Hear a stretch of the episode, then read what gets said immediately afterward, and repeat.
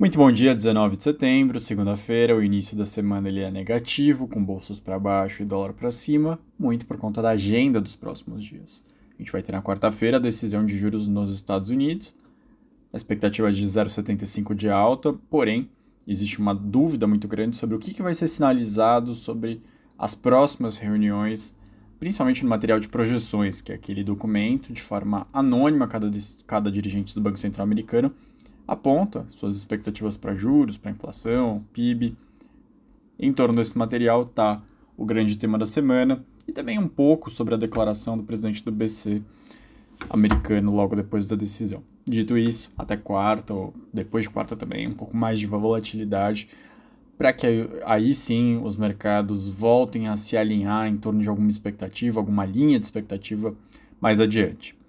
Hoje, poucos destaques no exterior o vice-presidente do Banco Central Europeu, Europeu Luiz Guindos, ele falou que não tem um ritmo claro ainda na cabeça sobre o Banco Central Europeu, que eles vão olhar bastante os dados, que a desaceleração está bem sendo bem impactada pela crise energética na, da guerra da Rússia com a Ucrânia e que isso está indicando uma inflação ainda mais persistente.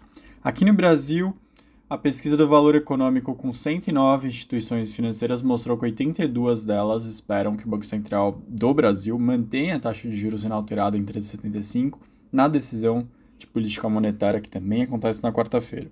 27 esperam um, um ajuste de 0,25, que levaria a Selic para 14% no final do ciclo. Apenas duas acham que vai ter mais altas em outubro e dezembro. Para o final do ano que vem, a mediana está em 11% de taxa de juros.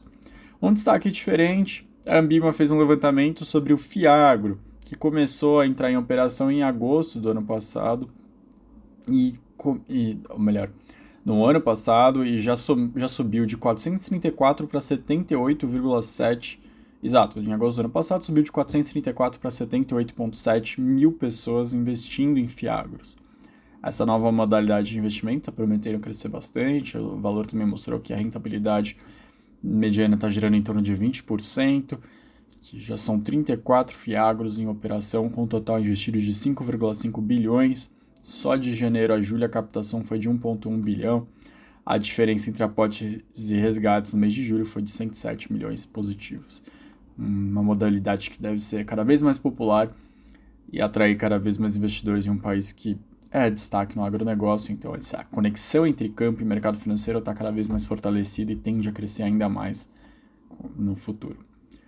Além de decisão do Copom e FONC, nessa semana a gente ainda vai ter juros, decisão de juros no Japão, na Turquia e no Reino Unido na quinta-feira.